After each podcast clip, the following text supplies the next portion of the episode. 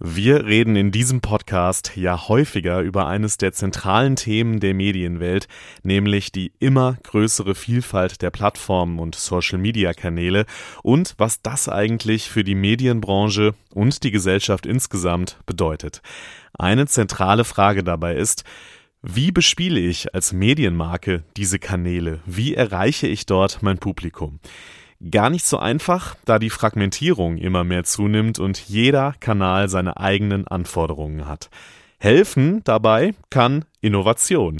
Und genau damit, also was man konkret entwickeln und umsetzen kann, um eben auf den Plattformen vertreten zu sein, um digitale Räume mit seriösen Inhalten zu besetzen, darum ging es beim achten Medieninnovationstag Media Innovations der Bayerischen Landeszentrale für neue Medien und des Mediennetzwerk Bayern am 24. März. Und es ging darum, was Innovation eigentlich genau bedeutet Dazu hören wir später noch mehr von Johannes Klingebiel von der Süddeutschen Zeitung. Da sind einige interessante Aspekte dabei. Um all das geht es jetzt in diesem Podcast. This is Media Now, der Podcast der Medientage München.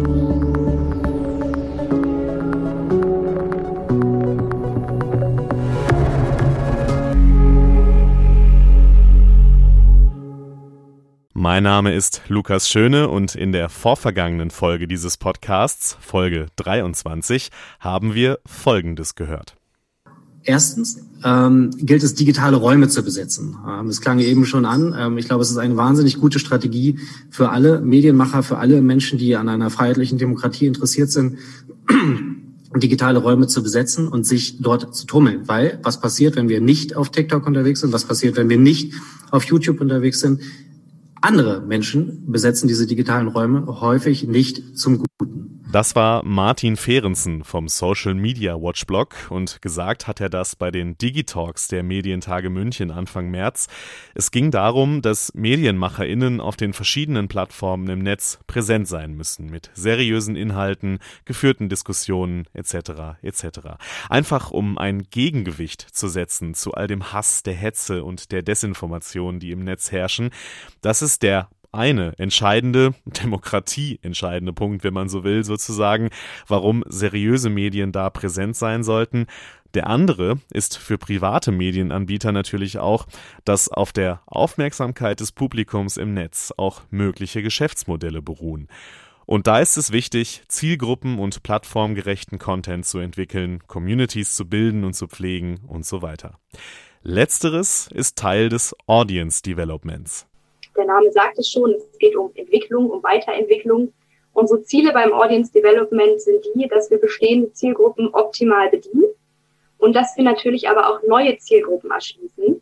Was uns ganz wichtig dabei ist, sowohl bei bestehenden als auch bei zukünftigen Zielgruppen, ist es, dass wir Nutzerbindung und Nutzervertrauen schaffen und es auch immer wieder optimieren. Denn nur wenn wir glückliche und zufriedene User haben, kommen sie auch immer wieder gerne wieder.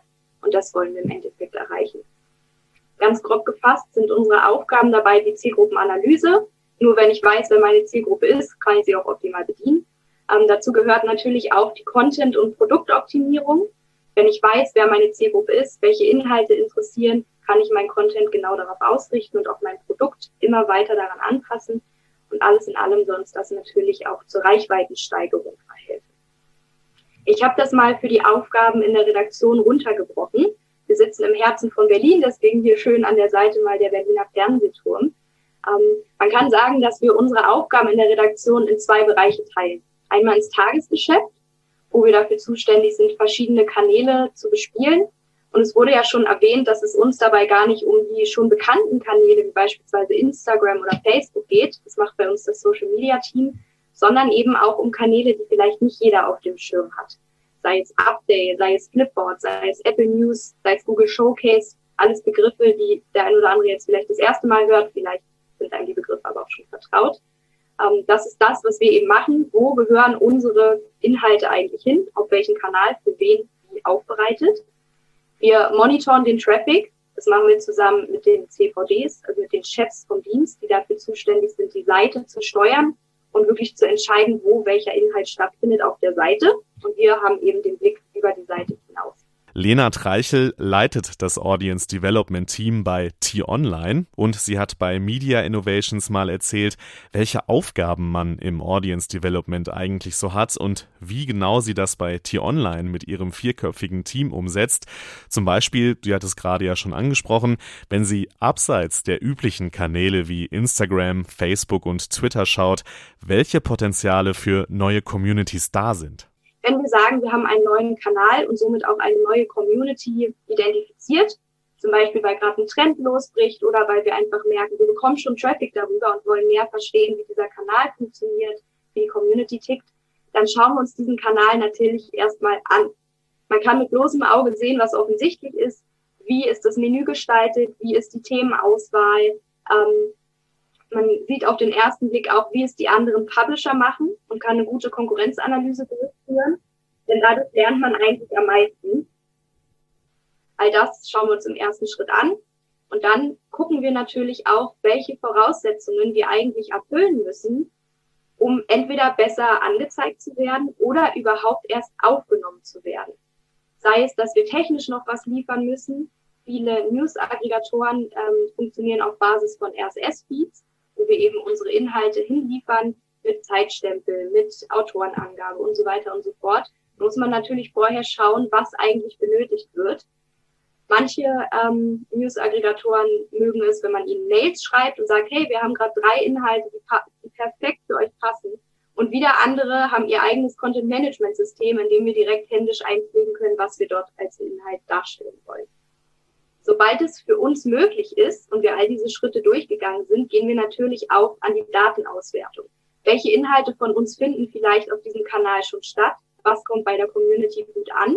Und was können wir noch verstärken? Ja, ein wichtiges Stichwort, Datenauswertung. Ob man eine Community erfolgreich erreicht, dafür mitentscheidend sind einfach valide Analysen. Wie funktioniert was, wo funktioniert was und auch was nicht natürlich. Dafür nutzen Lena Reichel und ihr Team verschiedene Tools. Zum Beispiel haben sie mit Buddy ein eigenes Tool entwickelt, das Daten sammelt und direkt an die betreffenden RedakteurInnen dann weiterschickt. Also auch beim Audience Development ist technische Innovation ein wichtiger Faktor. Aber es ist eben auch noch etwas anderes entscheidend. Beim Umgang mit Communities stellt sich natürlich auch die Frage, was uns dabei eigentlich wichtig ist. Man hat dann diese Community, die man neu zu sich dazu gewonnen hat ähm, und muss natürlich behutsam damit umgehen, damit man die User auch an sich bindet. Was wir dazu immer gerne machen, ist Feedback einzuholen und dieses Feedback auch wirklich ernst zu nehmen. Denn wenn man die User mit einbezieht, kann man wirklich zum Teil sehr, sehr konstruktives Feedback bekommen ähm, das einen weiter voranbringt. Natürlich können wir uns nicht nur darauf äh, stützen, was die User selbst sich wünschen, denn manchmal wissen sie das selbst gar nicht so genau, sondern wir müssen im Endeffekt die sein, die die Bedürfnisse hören, am besten auch selbst ähm, verstehen, was das Bedürfnis ist und dann aber dem User immer einen Schritt voraus sein müssen. Das ist der eine Aspekt beim Besetzen digitaler Räume. Ein anderer ist natürlich der Content quasi das, was das Audience Development braucht, um es an die Zielgruppen dann zu bringen. Es braucht passenden Content, passend für die Community und den Kanal, auf dem er ausgespielt werden soll. Und als Paradebeispiel dafür, wie man innovativ Content fürs Digitale entwickelt, gilt ja immer so Funk das junge Content-Netzwerk von ARD und ZDF. Beim Bayerischen Rundfunk ist für die Zusammenarbeit mit Funk Florian Meyer-Havranek zuständig, der Head of Content bei Puls ist.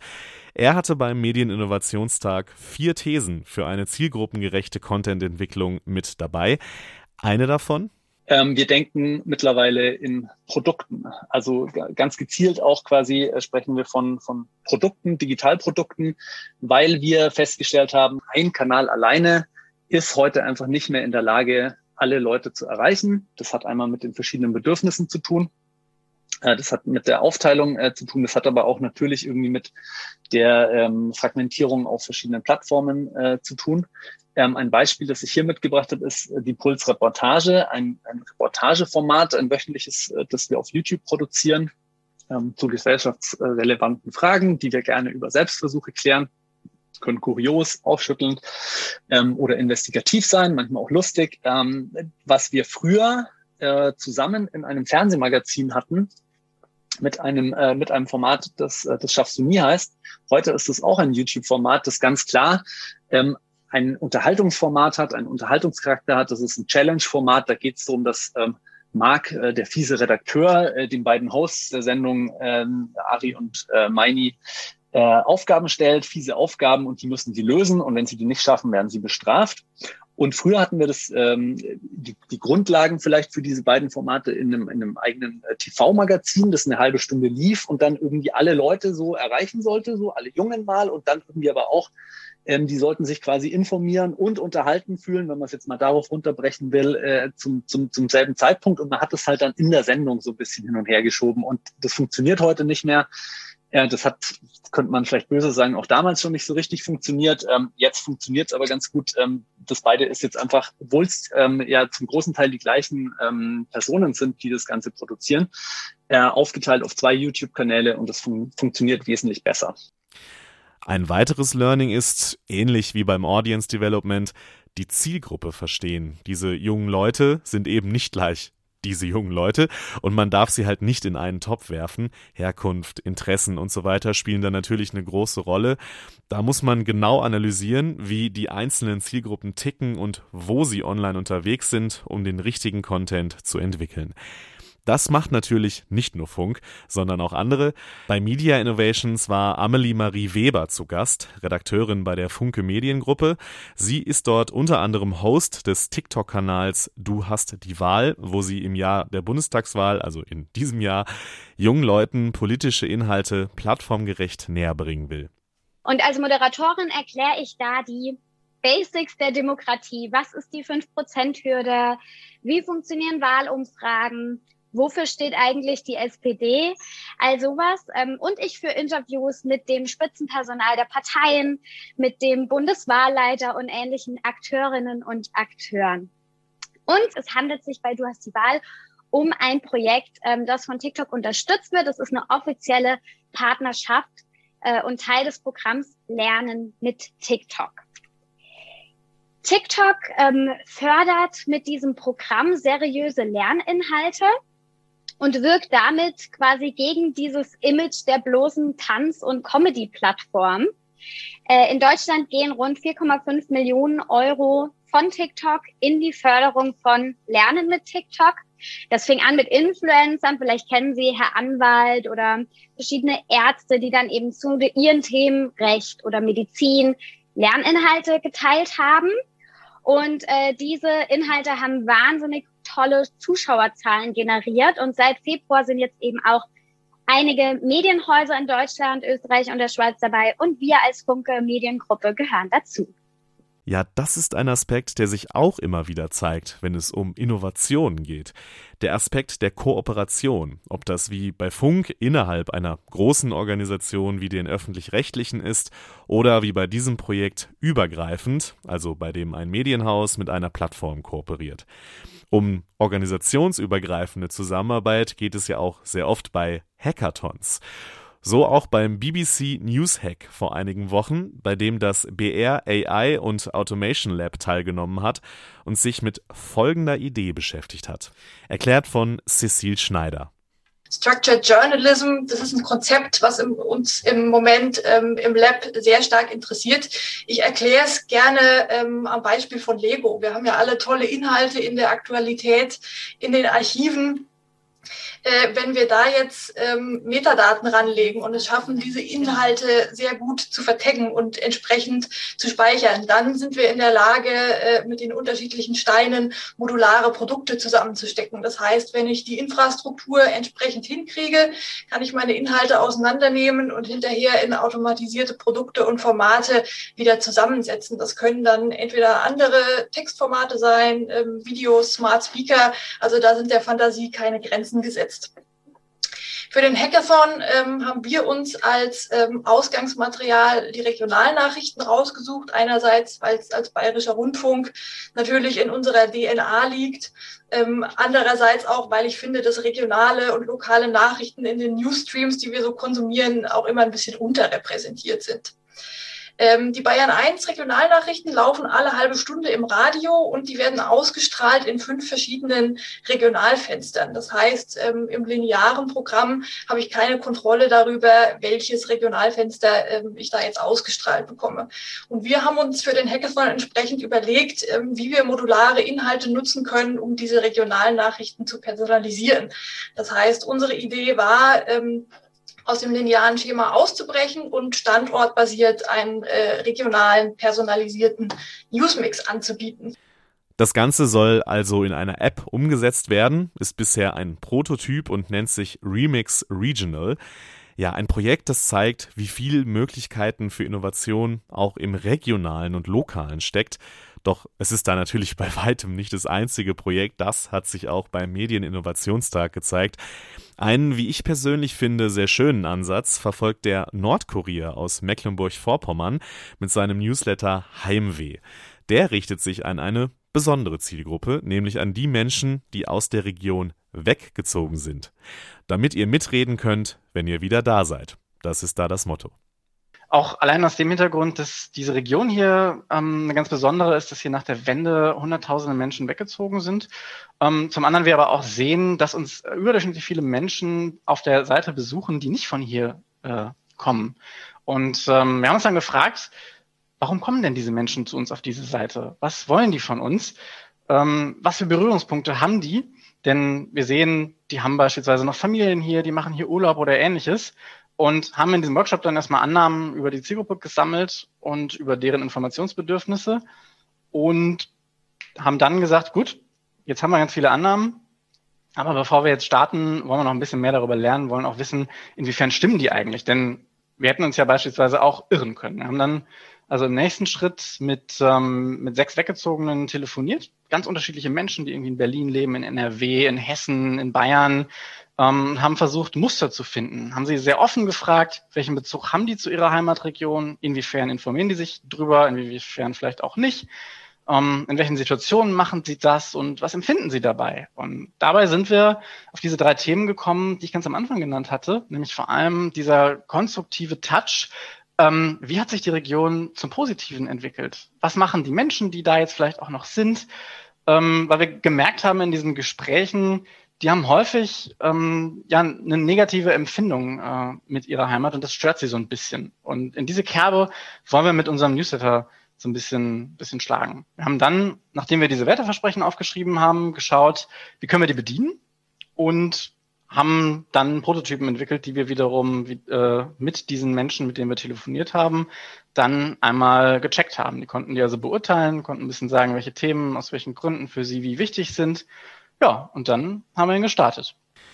Alexander Drösler ist als Manager für digitale Transformation beim Nordkurier mit für die Entwicklung des Newsletters verantwortlich. Inzwischen hat er nach 14 Ausgaben 1800 Abonnenten und das Team vom Nordkurier berichtet auch über viel und ausführliches Feedback von den Menschen, die ihn lesen. Die Aufmerksamkeit des Publikums ist also da. Und um Aufmerksamkeit des Publikums geht es auch bei dem Portal Im Süden der RT1 Media Group aus Augsburg. Dort sollen unter einem neuen Label also im Süden, das nicht mit einem bestimmten Sender in Verbindung gebracht wird, Inhalte gebündelt werden und besser auffindbar sein. Also Audio- und auch Videoinhalte sowohl von den Sendern der RT1 Media Group, aber auch von anderen Unternehmen aus dem Süden eben. Wie es zu dieser Idee kam, erklärt Michael Kuckuck, CDO der RT1 Media Group. In einer kurzen Analyse hat man äh, gut festgestellt, dass der Hörermarkt im Radiobereich über die nächsten Jahre hin weiter wachsen wird, was natürlich sehr positiv äh, für alle Lokalradiosender ist. Allerdings hat sich eben auch gezeigt in, die, in dieser Studie, dass der Marktanteil des Online-Radios und des Digitalen äh, wachsen wird. Dieses Wachstum im Digitalen äh, sorgt dafür, dass man sich im Radiobereich natürlich auch anders aufstellen muss und einen stärkeren Fokus im digitalen ähm, aufbauen muss. Das heißt, Lokalradios müssen mehr digitale Kompetenzen aufbauen, die sie bisher bedingt haben oder auch den Fokus nicht darauf legen mussten.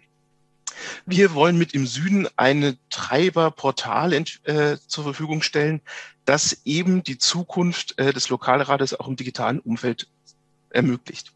Warum? Ein Beispiel äh, von uns aus dem Hause, von dem Hitradio RT1. Ähm, in Augsburg an der A8 werden ab und zu mal, ab und zu mal, Gott sei Dank nicht so häufig, ein paar Bomben gefunden. Ähm, dieser Bombenfund und die Entschärfung dieser Bombe war das lokale Thema. Das wurde morgens bis abends bespielt. Das ging über mehrere Tage, seitdem die Bombe gefunden wurde. Aber wenn man danach gesucht hat, dann hat man keine Informationen von unserem Radiosender gefunden. Das heißt, der Sender, der eigentlich die Leute wirklich aktuell bei diesem Thema informiert hat, war auf Google nicht zu finden. Warum?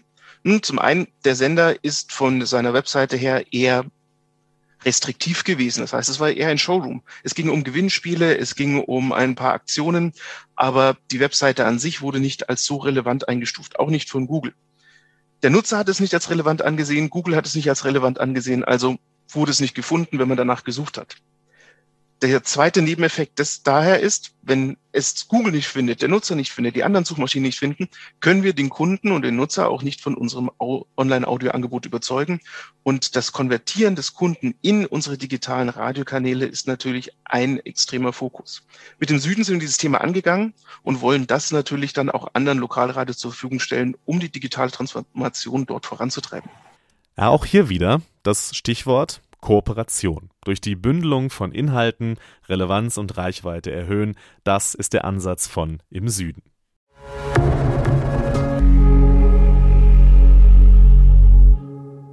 Jetzt haben wir viel gehört, von Audience Development über Content-Entwicklung bis hin zu einzelnen Produkten und Projekten, also das, was hinten rauskommt, wenn man innovativ arbeitet und Innovation Bestandteil des täglichen Geschäfts ist. Aber was ist Innovation eigentlich genau? Wo sind die Herausforderungen und warum wird Innovation oft zu sehr romantisiert? Über diese Fragen hat bei Media Innovations Johannes Klingebiel gesprochen. Der ist zuständig für Innovation und Research bei der Süddeutschen Zeitung. Und seinen spannenden Vortrag zu den großen Fragen beim Thema Innovation, den hört ihr jetzt in voller Länge in diesem Podcast. Das lohnt sich wirklich. Viel Spaß dabei. Von mir war es das an dieser Stelle. Machen Sie es gut.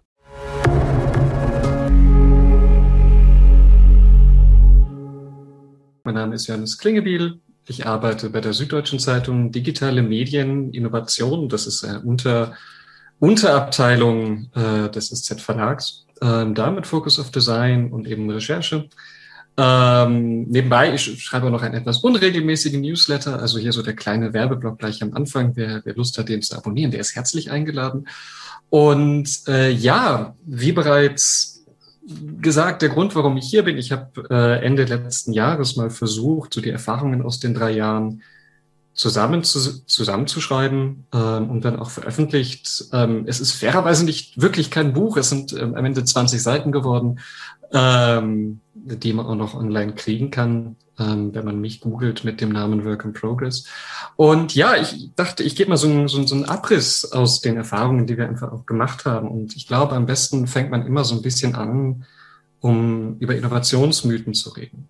Und vor allem denke ich, das große Problem, was, was wir oft, oft erlebt haben in der Arbeit und was ich immer wieder auch bei anderen Teams sehe, ist so diese oft sehr widersprüchlichen Vorstellungen davon, wie Innovation auszusehen hat, wie Innovation sich anzufühlen hat in vielerlei Hinsicht. Und ich mag diese zwei Bilder, weil die das, finde ich, sehr schön so in den Kontrast stellen. Und das erste Bild hier links, der Herr mit der gelben Regenjacke, äh, mit der Kamera, den Koffer, den er umhat, das ist der sogenannte 5G Backpack der New York Times.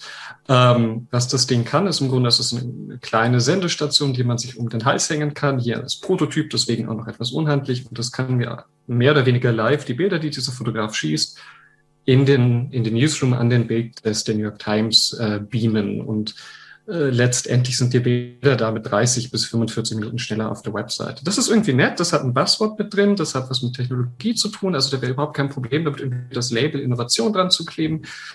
Ich persönlich finde das Rechte aber weitaus spannender. Das Rechte ist ähm, The Sentinel, das ist ähm, äh, ein, gehört dem Martha Sentinel, das ist eine kleine Lo Lokalzeitung aus Texas, Ähm, die Redaktion sieht man da links in dem kleinen äh, Türchen, wo natürlich noch das Licht brennt.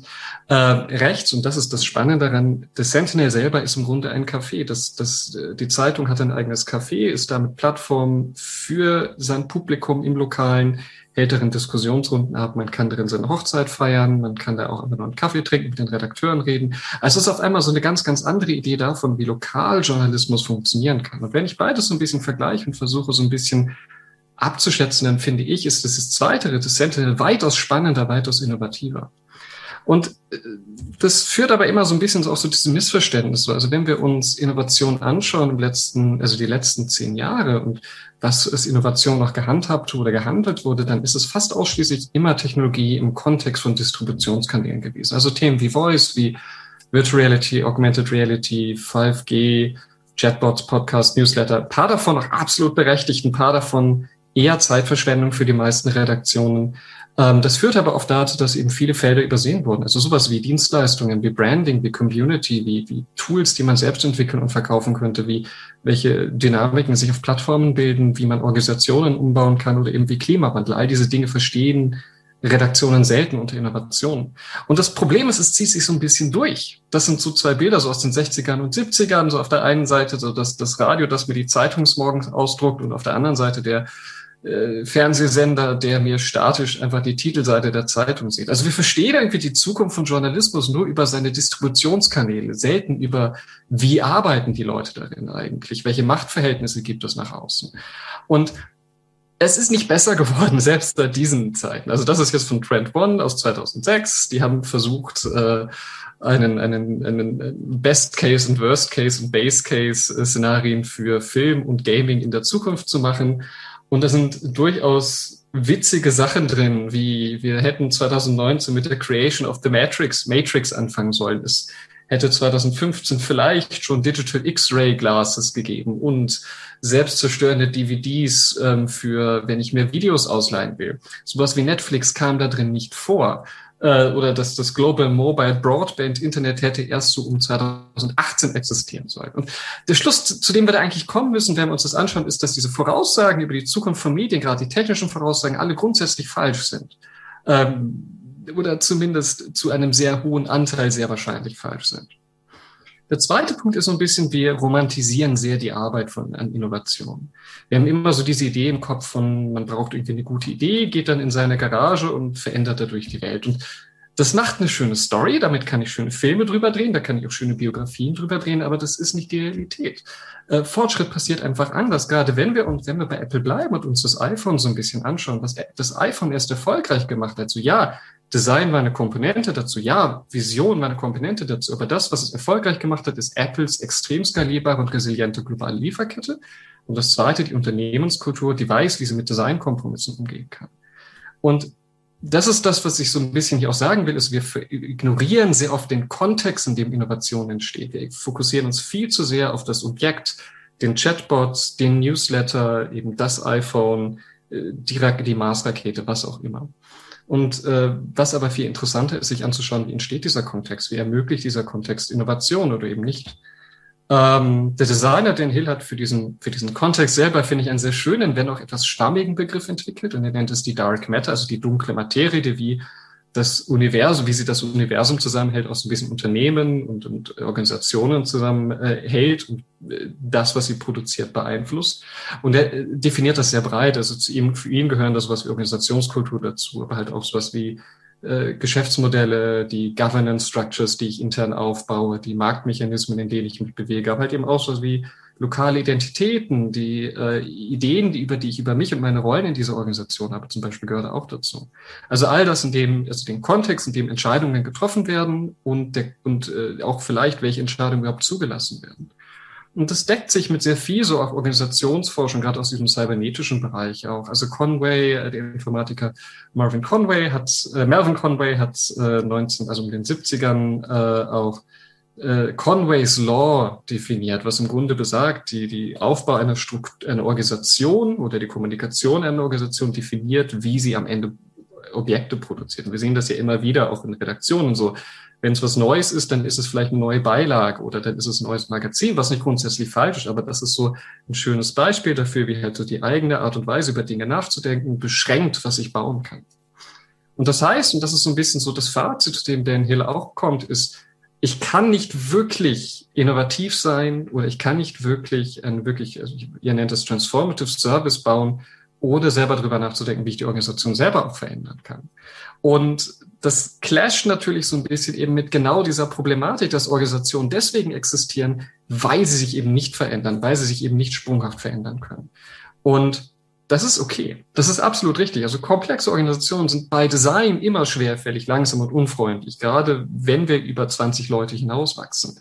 Und wie gesagt, das ist auch so in gewisser Weise ein Immunsystem oder ein Schutzmechanismus. Also allein schon, wenn ich mir das Chaos vorstellen würde, wenn jeder meiner Kolleginnen plötzlich in der Lage wäre, seine Idee umzusetzen.